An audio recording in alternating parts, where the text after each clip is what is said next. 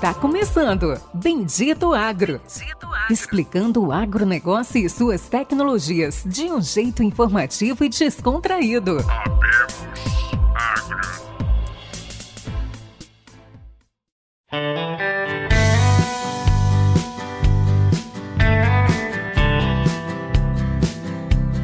Olá a todos os nossos ouvintes e amigos. Está começando agora mais um episódio do Bendito Agro o seu podcast de conhecimento e inovações sobre o agronegócio brasileiro e do mundo. E este episódio, como todo mundo já sabe, será mais um episódio especial. A gente vai trazer um assunto que é novo, é intrigante e provavelmente aí vai mudar muito a nossa forma de pensar e de comercializar nossa soja, nosso milho, nosso algodão, nosso boi, seja o que for, os químicos. Nós vamos falar com duas pessoas, né? Ah, não será eu e o Lucian, então eu sozinho vou entrevistar duas pessoas. Nós vamos falar com Vitor Uchoa Nunes, fundador e CEO da Gávia, né? Eu tô demorando para falar esse nome.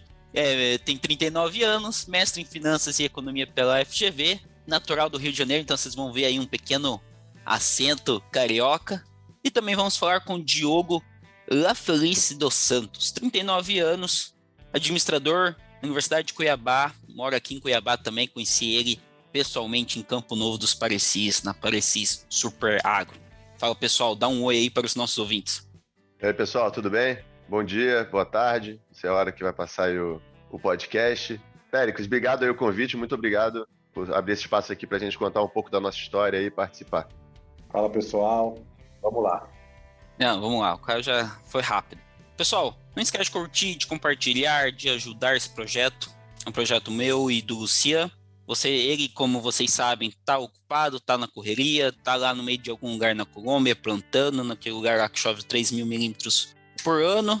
Então a gente vai tocando por aqui até a gente ir organizando, sempre tentando levar o que tem de novo e de mais inovador no Brasil.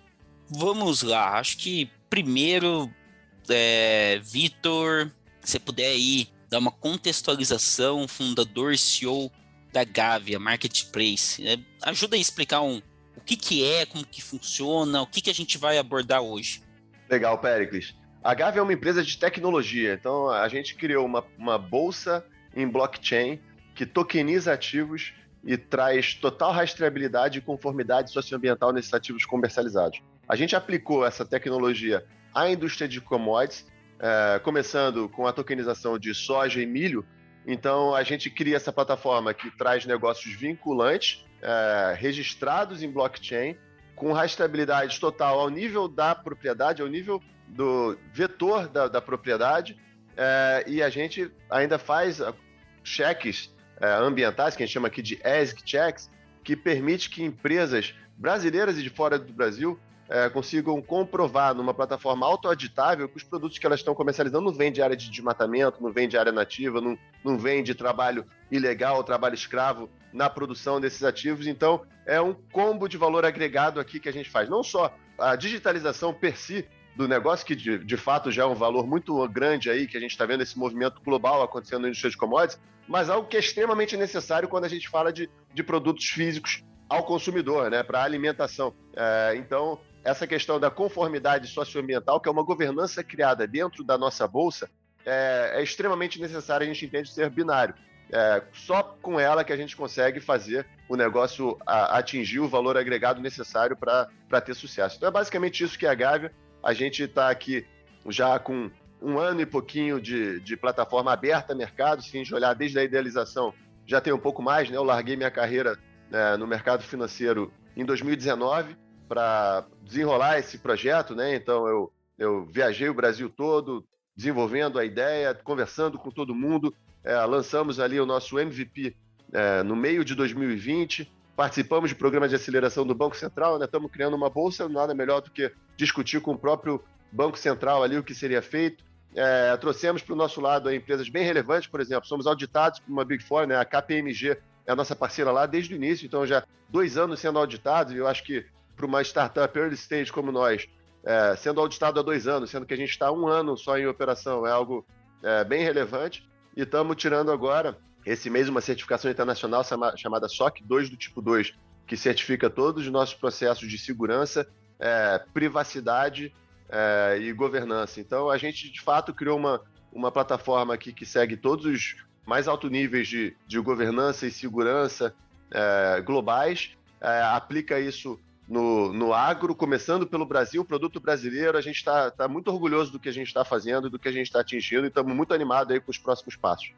Não, show de bola. Então, assim, é, rastreabilidade dos nossos produtos de soja, de milho, da venda dos nossos produtos via blockchain. É o resumo. Né? Se pudesse colocar um pouco do que é o slogan. Legal. Pessoal, o que, que nós, produtores, ganhamos com isso? Vocês ganham acesso a uma plataforma é, que vai permitir vocês a, ampliarem as suas oportunidades de venda, né? Vocês não ficam presos ao, ao eventualmente o corretor que atende vocês na, na região de vocês e que cobra uma corretagem por isso. Vocês não ficam presos a, a um, dois, três compradores que vocês estão acostumados. Vocês ganham uma oportunidade de precificar melhor o seu próprio produto. Vocês não precisam depender do que esse corretor ou esse comprador estão falando que vale o seu produto. Você consegue acessar é, informações em tempo real de quanto de fato está valendo o seu produto na sua região. Você acessa dados de mercados globais, como preço na Bolsa de Chicago, na B3, preço do câmbio, é, e consegue negociar com vários players ao mesmo tempo executar negócios vinculantes, gerar e assinar contrato digital na plataforma e o melhor, sem pagar nada por isso. Então é isso tudo que você ganha. Você ganha mais alta tecnologia, que melhora as suas margens de lucro, melhora a sua precificação do seu produto e não paga nada por isso. Legal. Não, show de bola. De uma maneira. Ganha um monte de coisa e não paga nada por isso, eu gostei. Como é que faz? É, exatamente. Vai lá, Diogo, você estava falando alguma coisa e te interrompi. Imagina, o, o que acontece, Péricles, é o seguinte: tem uma parte muito importante da questão do blockchain, da rastreabilidade, da conformidade socioambiental, que também serve para o produtor. Né? A gente tem, a gente acredita que isso é uma coisa que é muito relevante para trading, para a indústria, né? Porque ela tem que mostrar para o consumidor final da onde está vindo o produto, mas como a agricultura brasileira ela sofre um pouco o valor percebido, né? Não é um valor real, porque a gente sabe quem está aqui no campo, quem está trabalhando sabe que o produtor ele tenta fazer as coisas da melhor maneira possível, dentro de todas as regras estabelecidas, apesar, de, apesar que a gente pode questionar o tamanho e o peso dessas regras, mas ele é, acredita que faz, que ele tenta fazer, né, dentro de todas as regras. Então, quando você traz uma plataforma que o produtor pode mostrar o que ele está fazendo, que ele está em conformidade socioambiental, que ele está buscando uma agricultura mais sustentável dentro das regras de, de das, todas as regras ambientais, você, o produtor consegue também utilizando, a, consegue utilizar a rastreabilidade para o bem da, da, da, indústria como um todo, para o bem da, da classe como um todo. Então, se você tiver cada vez mais produtores negociando numa plataforma e ele mostrando a origem dos produtos dele, que está em conformidade socioambiental, você começa a acabar com, essa, com esse discurso globalista, vamos dizer assim, que vem de todos os lugares do mundo, e fica taxando a agricultura brasileira como uma, uma, uma agricultura brasileira que não está em conformidade socioambiental. Então, fora todo o ganho é, que você tem comercial, você também tem como produtor a ferramenta te ajudando a falar, olha, eu estou em conformidade socioambiental, os meus produtos estão tão legalmente, estão é, dentro dos padrões legais na, na conformidade socioambiental, então também essa parte é importante para o próprio produtor, entendeu? Não, perfeito. E só, só complementando que essa pergunta é bem interessante, Péricles. Se a gente olhar agora o impacto indireto, exatamente o que o Diogo disse, mas pela outra ponta, o consumidor está cada vez demandando mais isso. A sociedade como um todo está buscando é, algo mais sustentável para a gente é, resolver alguns problemas aí que têm sido ditos pelo mundo todo. Então, se você olhar consumidor europeu principalmente, mas o próprio brasileiro, daqui a pouco também o asiático, ele está buscando produtos que não firam o meio ambiente. Então, se você pensar que o consumidor final ele vai cada vez mais demandar isso, a empresa que vende para ele, ela vai ter que buscar isso. Se ela buscar isso, ela vai daqui a pouco é, determinar que ela não compra mais isso de uma trainer, de uma exportadora. E a exportadora não vai mais conseguir comprar isso de um produtor que não faça com conformidade socioambiental.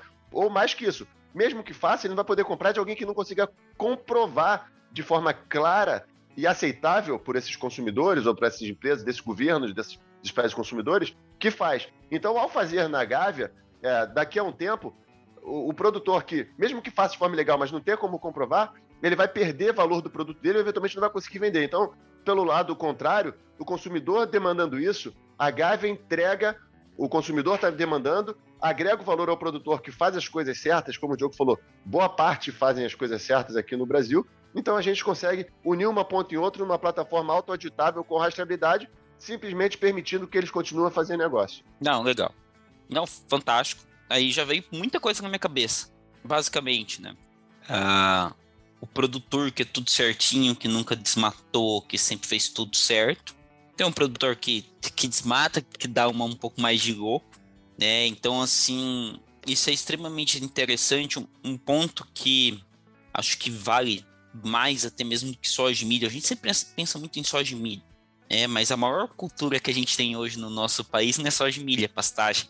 Então, o que, que ocorre? A, a parte de criação de, de boi, né? A criação de gado, assim, boi, bovinos, ela, ela entra no, numa situação dessa muito mais impactante, porque muitas das criações são realizadas em, em lugares que talvez não tenham, não estão em conformidade. E aqueles que estão em conformidade, eles mais do que nunca, eles precisam de uma ferramenta dessa. Porque se você pegar hoje a maioria, da, a maioria das fazendas que produzem soja e milho, eles estão em conformidade, eu acredito. Mas é interessante tudo que você falou. Acho que rastreabilidade é o jogo da vez. Você vê ali Jundir trabalhando em cima disso, você vê os pessoal de maquinário. É, eu tenho. Eu sempre brinco que ah, uma vez que a gente sabe, né, você tem a documentação, você entende de onde vem. Uma vez que você tem tudo documentado e rastreável, é, a gente brinca que eu brinco que nunca mais ia ter nem desmatamento, porque só tem desmatamento em área que não tem documento. Se você documenta o país inteiro, o que deveria ser uma, um trabalho gigantesco, mas de, provavelmente você ia acabar com o desmatamento ilegal, com a parte de mineração ilegal também.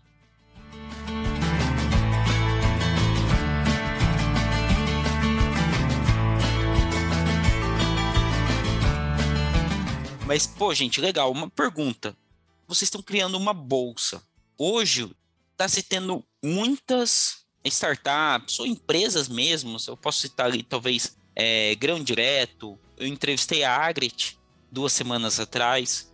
Qual que é a diferença de vocês para essas empresas de comercialização ou vocês trabalham juntos? Explica um pouco para a gente. Boa pergunta, Péricles. Eu acho que você começou já respondendo uma parte da diferença, né? Somos uma bolsa.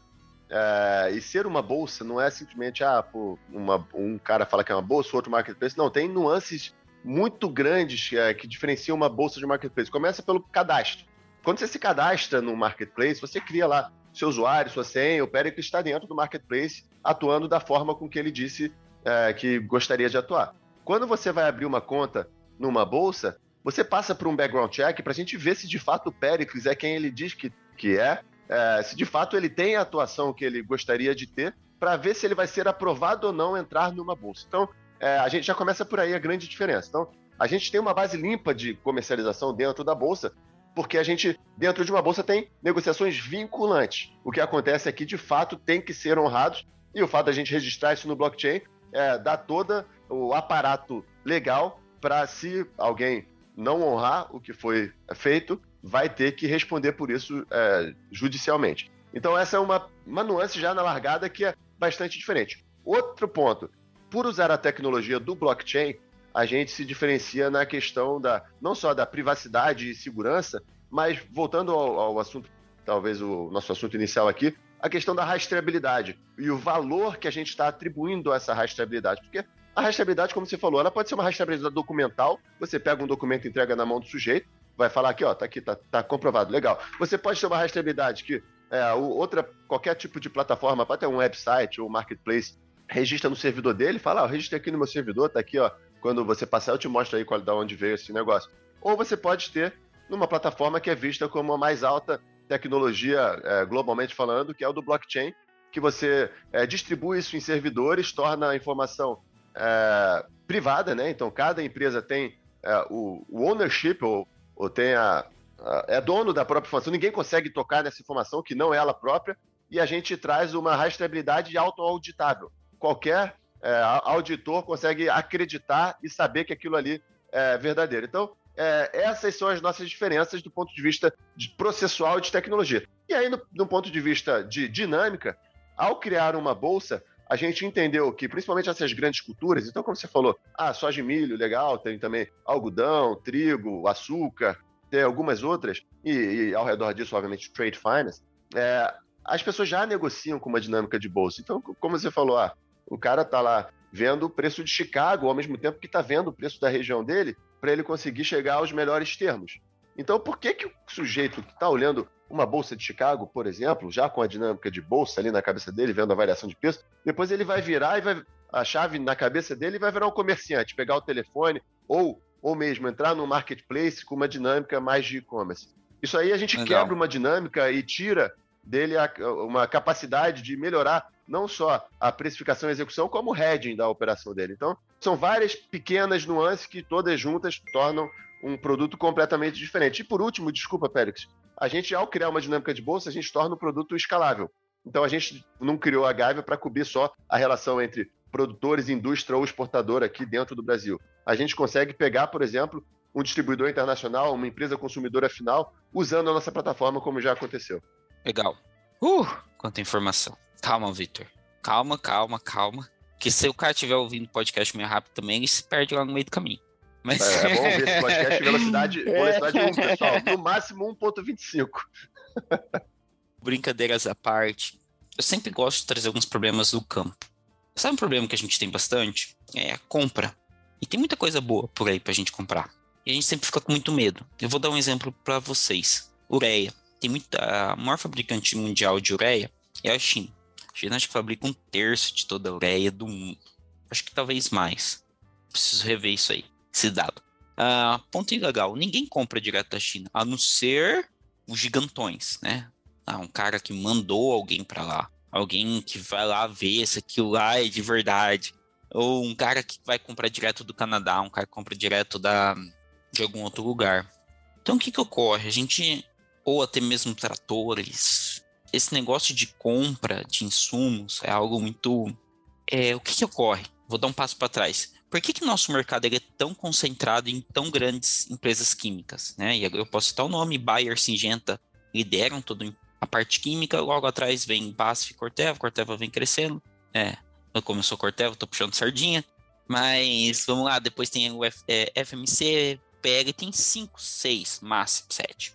Por quê? E tem outras empresas com químicos bons, até mesmo biológicos bons. Só que é muito difícil o acesso ao mercado, porque o cara não tem confiança na compra. Não sei se vocês estão entendendo. Como que eu vou comprar um produto químico, um produto biológico de uma empresa lá do, de Santa Catarina, não sei quem é, não sei se eu vou cobrar o cara, entendeu? E esse contrato eu vou comprar. E eu vejo isso uma grande oportunidade de acesso ao mercado.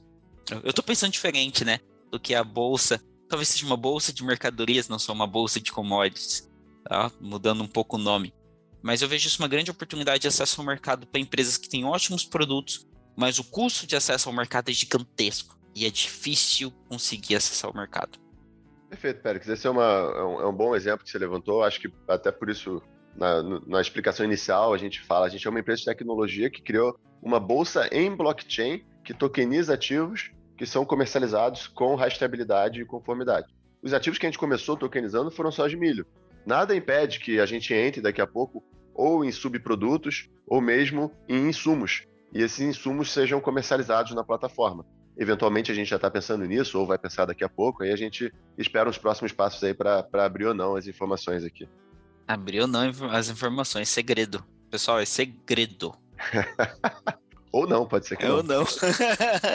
o exemplo que você deu de, de químicos, Félix, é assim, a agricultura é uma coisa já de alto risco quando você não... Porque você não tem um fator super relevante que o cara não controla, que é o clima.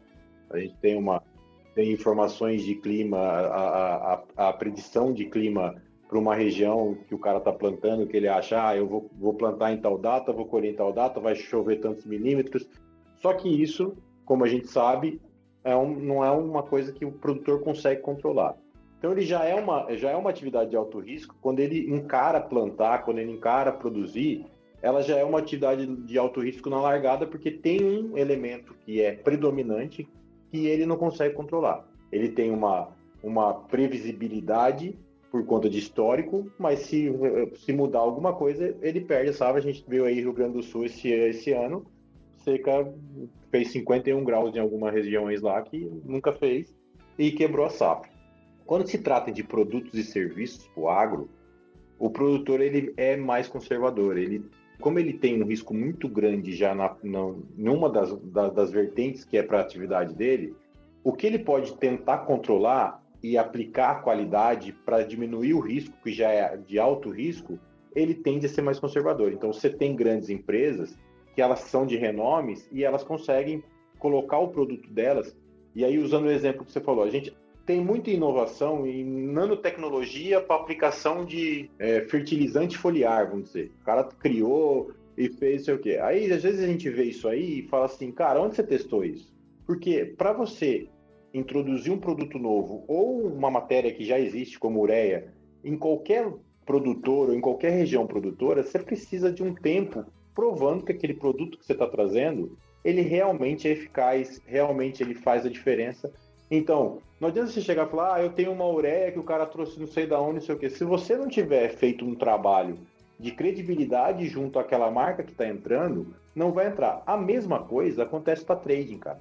A gente não pode esquecer que a trading, o cara que compra, que adquire o grão do produtor, que adquire aquela produção, é, a gente já teve um monte de, de, de, mala preta, que a gente chama aqui, ou de, de empresas não tradicionais, que o cara começava a comprar, começava a pagar dois, três reais a mais, porque às vezes tinha uma logística melhor, porque às vezes tinha uma vantagem melhor, e de repente o cara quebrava. E o produtor tinha lá, porque o produtor é um ator da cadeia e ele, ele é um cara de muita confiança, cara. Então, assim, você compra dele uma vez, provavelmente ele, por mais que escaldado que ele esteja, ele vai te vai falar, ó, oh, paga para mim sobre rodas ou me paga adiantado.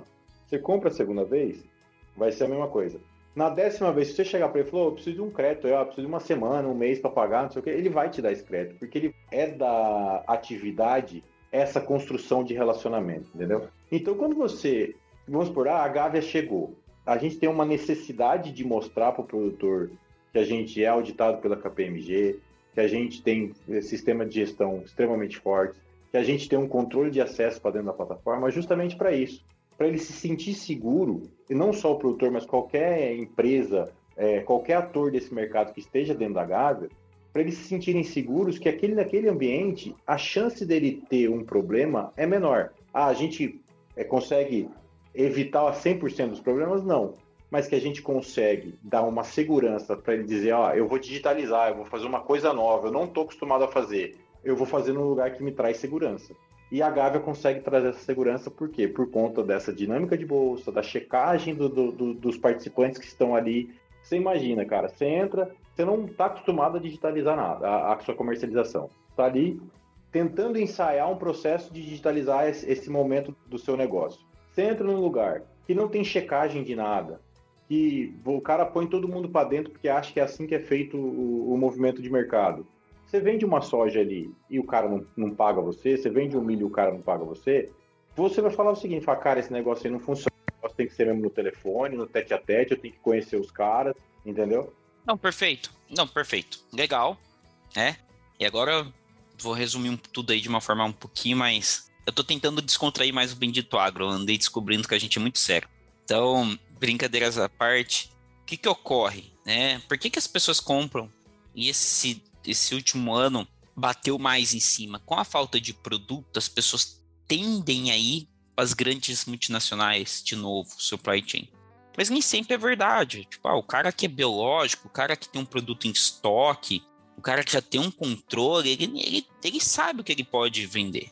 Entendeu? Se você tiver um contrato. Então acaba que o produtor, para ele estar tá sempre fechando uma ou duas safras à frente, ele quer confiabilidade na empresa que ele está comprando.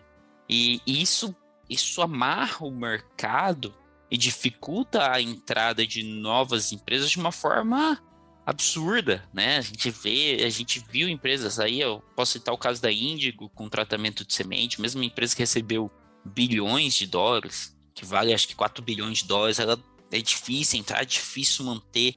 Qualquer erro que ocorre é extremamente mal recebido ao mercado.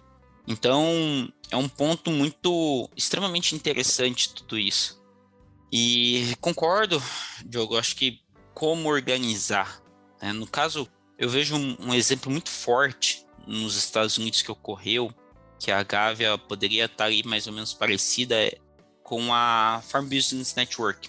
A Farm Business Net, para quem não conhece, a Farm Business Network é uma troca de informações entre agricultores que falam de o que, que foi bom, o que, que foi ruim, e eles colocam distribuidores, principalmente os menores e os médios, dentro da FBN, né? Chamam FBN, que é, é tipo um short, é um é abreviação do nome grande que eles têm. E aí eles conseguem fazer essa negociação entre eles. É bem legal. E assim, quem dá aprovação? Vou dar um exemplo para vocês. Ah, eu e aqui, vamos criar uma empresa aqui de milho. Péricles, Diogo e Vitor Milhos Associados, criadores de alta genética. Legal. É o nome da empresa. Uh, ninguém conhece a gente. Mas em, quando a gente vai vendendo um pouquinho, os próprios produtores de milho vão assegurando que aquele produto é bom e a empresa vai crescendo pela comunidade. O que é no Brasil é extremamente difícil ou quase impossível de se fazer hoje. E eu acho que eu vejo isso muito como.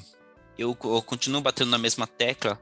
Eu vejo isso muito como grandes oportunidades que a gente tem uh, usando o blockchain no agro. E agora eu vou citar um caso: desde pegar dinheiro em dólar lá fora, fazer um CRA em dólar, você tem tudo certo rastreável em dólar, blockchain. Você pode simplesmente fazer um hedge em dólar para crescimento. Ah, eu tenho mil hectares, não tem dinheiro para comprar mais mil. Tu faz um hedge em 10 anos, 5% ao ano, 6% ao ano em dólar, via blockchain. Acho uma ótima negociação. A gente tem um mundo de oportunidades, é, de uma forma segura, é claro.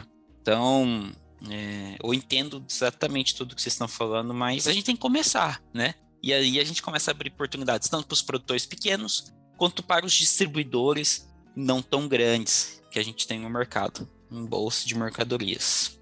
O Pericles, e esse exemplo que você deu aí, como talvez algo que você pensou aí agora, é algo bem concreto a gente concorda 100%. Por isso que o próximo produto que vai surgir aqui na Gávea é o crédito tokenizado ao produtor. E esse crédito tokenizado, ele vem não só em reais, que é, enfim, o mais padrão, obviamente, mas também em dólares.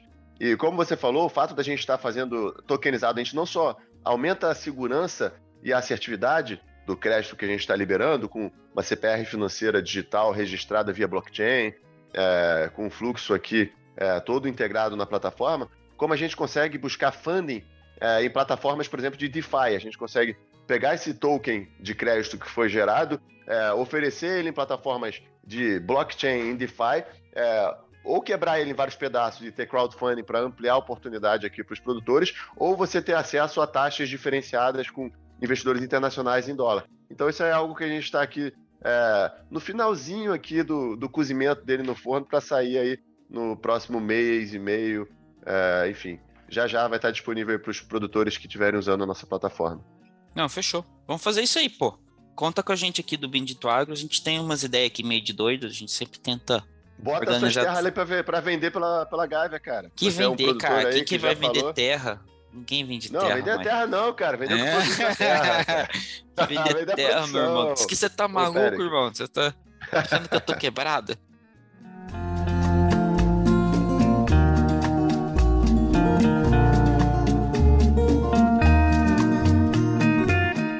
Legal. Acho que deu pra gente conhecer bastante. Deu pra vocês passarem e explicarem um pouco. É, fala um pouquinho agora, vamos vamos citar um pouquinho de como que vocês ganham, como que é um pouquinho do business de vocês, como que vocês ganham dinheiro com isso, vocês ganham via corretagem, ah, se vocês quiserem falar um pouquinho do que já tem de volume sendo negociado, de clientes, e aí a gente já pode começar a partir para o encerramento. Boa, Pericles. É, como a gente falou, a gente não cobra nada de produtores, né? Em geral, a gente não cobra nada dos vendedores. Quem entra na plataforma para vender não cobra nada, mas óbvio, a gente tem que sustentar toda essa tecnologia que a gente está usando. É, então, a gente, como qualquer bolsa, existem é, taxas que se chamam emolumentos, cobrados em bolsa. É, qualquer bolsa cobra em geral das duas pontas, como, a gente já falou aqui na venda, não cobramos nada, mas da compra cobramos. Então o comprador paga emolumentos para negociar na Gaia, obviamente isso vai variar de acordo com o produto, a dinâmica de cada produto ou o valor agregado na, na comercialização desse produto. É, mas é uma taxa aqui que já é determinada previamente, então o comprador tem acesso transparente a ela, é, diferente do que acontece quando ele compra via um intermediário, que ele não sabe exatamente o que o intermediário está ganhando para vender para ele. Então fica muito mais fácil dele precificar. Então, a nossa única taxa direta na plataforma é essa. A gente busca outros ganhos é, futuramente com distribuição de dados e, e, outros produtos, eventualmente trade finance, mas nesse momento a nossa única cobrança é emolumentos é, que vem do, do comprador. vendedor, só para reforçar, entra aqui, acesso a toda a tecnologia sem custo nenhum. Mas é isso, pessoal. Acho que cobrimos muita coisa. Tem alguma coisa que vocês gostariam de falar que vocês não falaram? Ah, tem alguma ideia? Tem algum pedido? A gente não falou de volumetria aqui que você acabou de lembrar que você perguntou. É, eu acho que a gente pode falar. A gente está num momento legal de escala, né? É, como você, todo mundo deve ter visto, a gente já participou agora de, um, de uma rodada de seed com é, investidores bem relevantes aí é, de VC. A Stella foi a líder. É, são caras super legais aí é, e relevantes no, no, no, mercado. A 2TM, que é, que é a holding na mercado é, Bitcoin também, e a, e a, Domo, que foi nosso investidor do pre também participou, então foi super legal.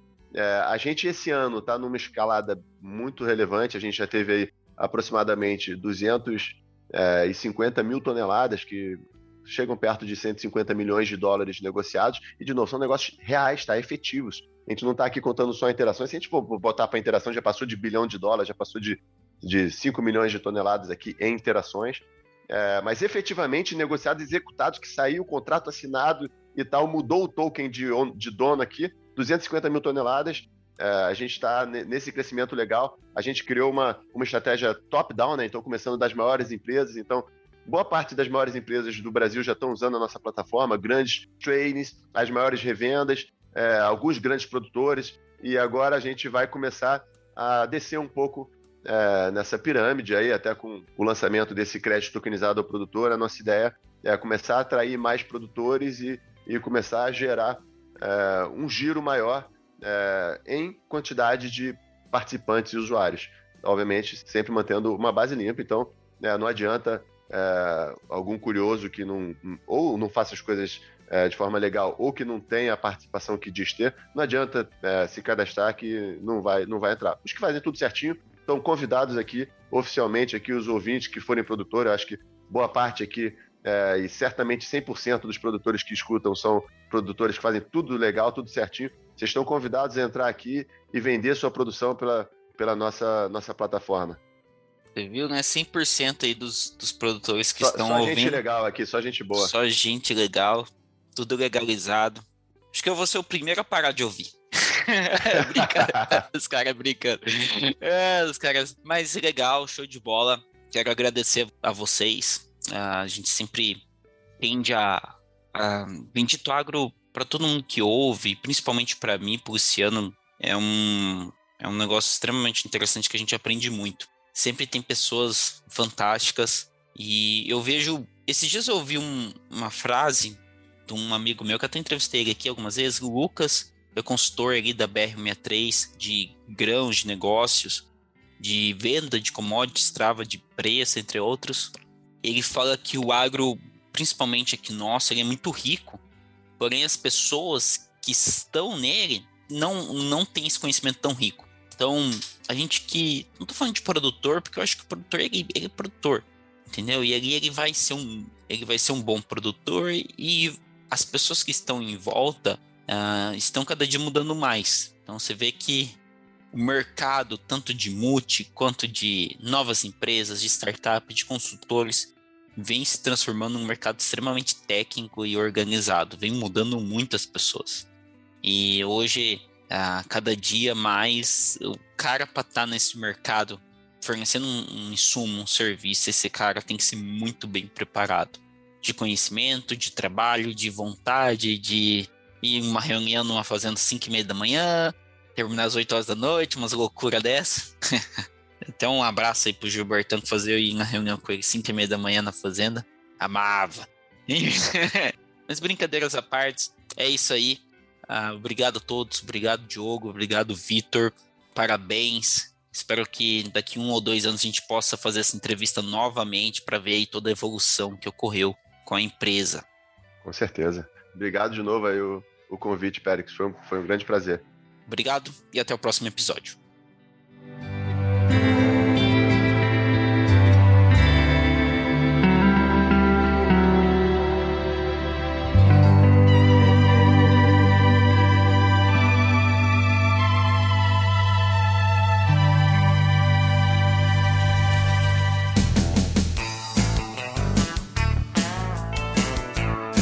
Você ouviu Bendito Agro. Acompanhe o nosso programa nos principais aplicativos de podcasts e fique por dentro das tecnologias envolvendo o agronegócio.